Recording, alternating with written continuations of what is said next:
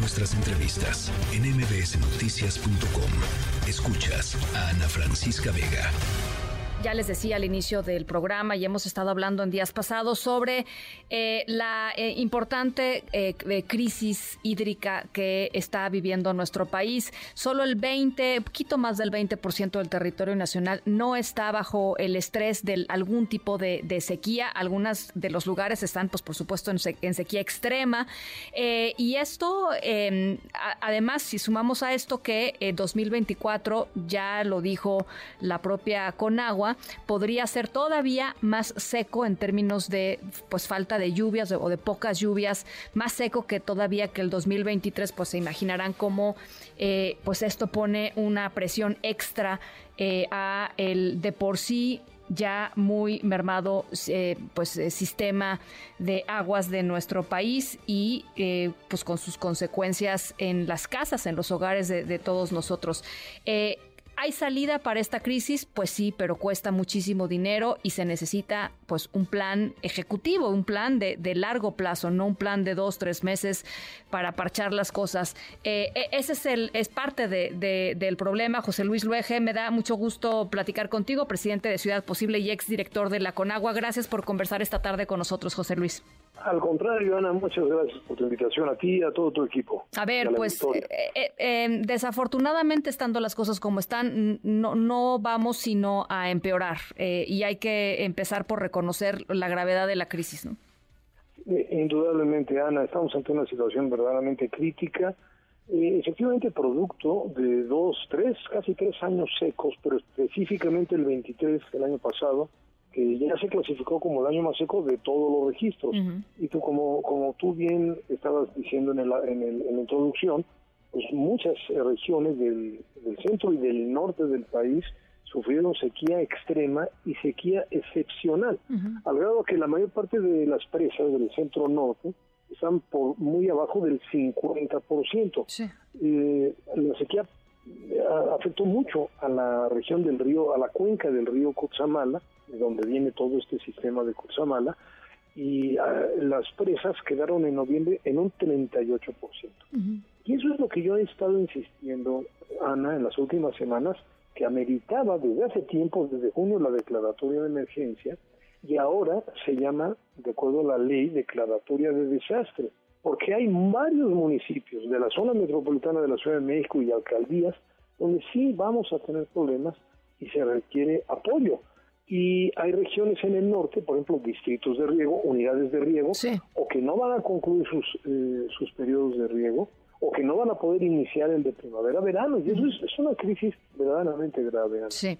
A ver, esto, esto eh, implica que pues, los, los cultivos se pierden, hay 40% menos de producción de maíz, me parece que es este eh, el dato que, que da la, la, la, Conagua. O sea, esto es pues grave y es impacta directamente eh, a las familias y a, y, a, los campesinos y generalmente a las personas más vulnerables. Ahora, el 70% del agua agua en nuestro país se usa en el campo, José Luis. Y esto, evidentemente, todo lo demás, uso doméstico, uso para la industria, etcétera, etcétera, es el restante 30%. Aquí claramente hay algo que solucionar en el campo mexicano. Indudablemente.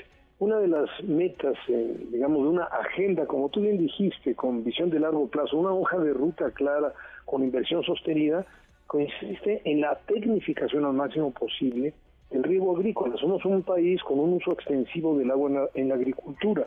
Fíjate, Ana, que tenemos en el país eh, unidades de riego altamente tecnificadas. Yo por mi trabajo tuve la oportunidad de visitar unidades altamente tecnificadas en Israel, Francia, España y en algunos otros sitios, pero también unidades en México altamente tecnificadas en Sonora, en Sinaloa, en Chihuahua, en, este, en Baja California, que no le pide nada a nadie, o sea, son verdaderamente de lo mejor. Sí. Sin embargo, solamente el 2% está altamente tecnificado, el 2% de toda la superficie de riego. Entonces, ese es fundamental en una hoja de ruta de largo plazo. Pero yo insisto, necesitamos sí una hoja de ruta a partir de hoy, a partir de ya, en donde cambiemos realmente eh, la política hídrica del país, donde realmente eh, dirijamos las inversiones la tecnificación tanto de la agricultura, Ana, como de los organismos operadores municipales que están en condiciones muy lamentables. Pero ahorita, en este momento, sí hay una crisis. Y lo que yo he estado denunciando, Ana, si me lo permite, claro. es la inacción del gobierno federal. Yo no me explico frente a una crisis de sequía extrema como se sufrió el año pasado, que no haya habido en su momento la declaratoria de emergencia. la, la, declaratoria de emergencia es más, digamos, preventiva, ¿no? Es decir, advierte a la población de lo que viene, dado, lo, extremo y lo grave de la sequía. Y luego, una vez que ya se sufrió, porque ya tenemos la sequía encima... Pues el desastre, ¿no? La, declaratoria de desastre, que todo el mundo me está diciendo, oye, estás no hay, ¿cuál es el desastre? Bueno, es que el desastre natural no es solo el terremoto o el huracán. La condición de sequía extrema es una condición de desastre. ¿Por qué es importante? Pues porque el, Sistema Nacional de Protección Civil establece apoyos mediante el mecanismo del Fonden, que aunque lo haya desaparecido el presidente, el mecanismo continúa, es decir, existe la ley, la Ley General de Protección Civil, y existen los protocolos y los recursos que debe dar Hacienda para apoyar a la población afectada y no se está haciendo. Eso es lo que ahorita me preocupa, que en un momento de crisis no haya respuesta del gobierno. A ver, yo quiero, eh, lo, puse hace ratito, pero me gustaría tu reacción a lo dicho hoy por el presidente López Obrador. Ahora mismo estaban reunidos el jefe de gobierno de la ciudad con el presidente López Obrador, la em, gobernadora del Estado de México y la gente de Conagua yo supongo que para hacer algún tipo de control de daños, porque esto fue lo que escuchamos en la mañana. Vamos a ver. Sí, ¿Por qué no? En acueductos traemos agua de Tabasco, del Grijalva, de los Sumacinta, del González, en el caso del río Coatzacoalcos, de, del Papaloapan y de todos los ríos de Veracruz hacia la Ciudad de México o hacia el norte para llevar agua a Nuevo León y otros estados, ¿no? Sí, sí, sí, sí, sí. Es bueno el proyecto, porque el agua es fundamental, es necesaria para la alimentación y para el desarrollo. Pero ¿por qué mejor no orientamos el crecimiento a donde hay agua? ¿Por qué traemos el agua para acá y no seguimos impulsando el sureste para que se vaya poblando más si allá está el agua. Bueno, a, esto que dijo se le suma, por supuesto, lo, lo que presentó también como parte de las iniciativas para, para cambio, que algunas tienen que ver con agua, sobre todo para el uso doméstico. ¿Cuál es tu opinión, José Luis? Pues no, no, mira, eh, yo, yo también lo escuché, mira, me parece una burla, es una ofensa a la inteligencia de millones de personas afectadas en este momento, porque eh, a lo largo de este sexenio, esto sí es una crítica directa, se dejó de invertir en el agua. La Comisión Nacional del Agua, que yo tuve el honor, el privilegio de dirigir durante los seis años de, la administración de Calderón, tuve el doble de presupuesto, Ana. Imagínate tú, el doble de presupuesto de, la Conagua cuando yo salí hace 12 años. Sí, Están trabajando con el 50%. En inversión en infraestructura, muchísimo más del doble de lo que ahora están invirtiendo. Y en apoyo para la tecnificación tanto de unidades de riego, en distritos de riego y de organismos operadores prácticamente redujeron un 80%. Entonces, que diga al final de su sexenio semejante barbaridad es francamente lamentable. Empezó a bajar el, presupuesto ah, para nada más para puntualizarlo en el sexenio de Enrique Peña Nieto, ¿no? No, no, el sexenio actual, no, el de Peña Nieto lo redujo. Lo redujo. Este lo cortó, sí, lo sí, cortó Ana, prácticamente todas las áreas técnicas, operativas importantes de la Conagua quedaron pues, prácticamente desarticuladas.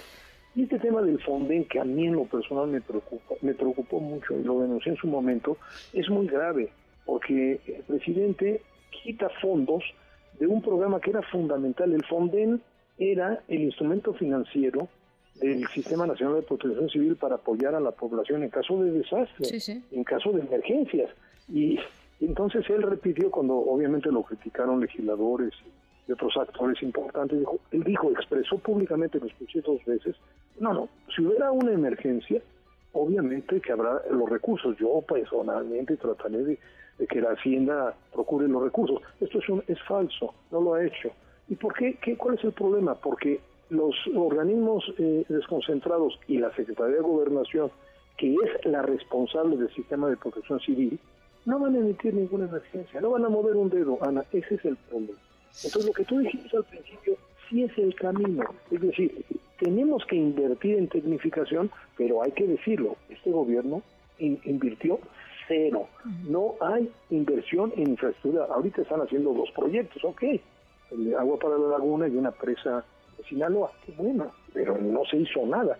Y esto que habla el presidente, pues es toda una política de arranque de sexenio. O sea, si tú realmente quieres hacer lo que él está expresando, pues olvídate, estás hablando de proyectos de 10 años, de miles y miles de millones de pesos de inversión. No se trata de traer el agua del sureste, no, eso es un error. No, se trata de hacer eficiente el uso del agua, tanto en la industria como en los organismos operadores, pero sobre todo, muy bien lo dijiste tú, en la agricultura. Y para eso se requiere invertir, se requieren planes, se requieren proyectos, se requiere ingeniería, se requiere tecnología. Entonces, que no venga ahorita con esa cosa, francamente, es muy lamentable escuchar esto de un presidente de la República. Pero bueno, bueno rapidísimo, nada más antes de antes de cortar, José Luis, eh, se viene la crisis al, al Valle de México. La recomendación para la gente. Sí, mira, primero, no, no es, habla mucho, mucha gente habla de, del día cero. Quiero aclarar, Ana, que creo que es importante para el público, que Cutzamala y Lerma, que son los dos, las dos fuentes externas, representan el 30%. El otro 70% es del acuífero. Ahora, ¿qué, ¿cuál es la decisión de la Conagua y del sistema de aguas y de la Comisión Estatal? Reperforen pozos, vayan por nuevos pozos. Claro, esa es la acción, digamos, inmediata, urgente. La curita. Creo que es lo que van a hacer. Y eso puede compensar un poco la falta de Cutzamala. Pero hay municipios, Naucalpan, Atizapán, Izcali y algunas alcaldías del poniente que sí van a tener una disminución muy grave. Obviamente, yo a la gente digo, tenemos que ser muy conscientes en cuidar el agua, en que no en revisar, no tener una gota en las, un goteo en las llaves o un, o un este un escape de agua en el zapito del excusado, eh, saber usar el agua, no utilizar agua potable para lavar banquetas y coches y, jardines. Ah, tenemos que cuidar el agua en esta etapa de una crisis grave del sistema Kutsamala. Pero mi llamada, mi llamada de atención es hacia el gobierno federal. Brevemente te diría, Kutsamala tiene tres problemas muy serios.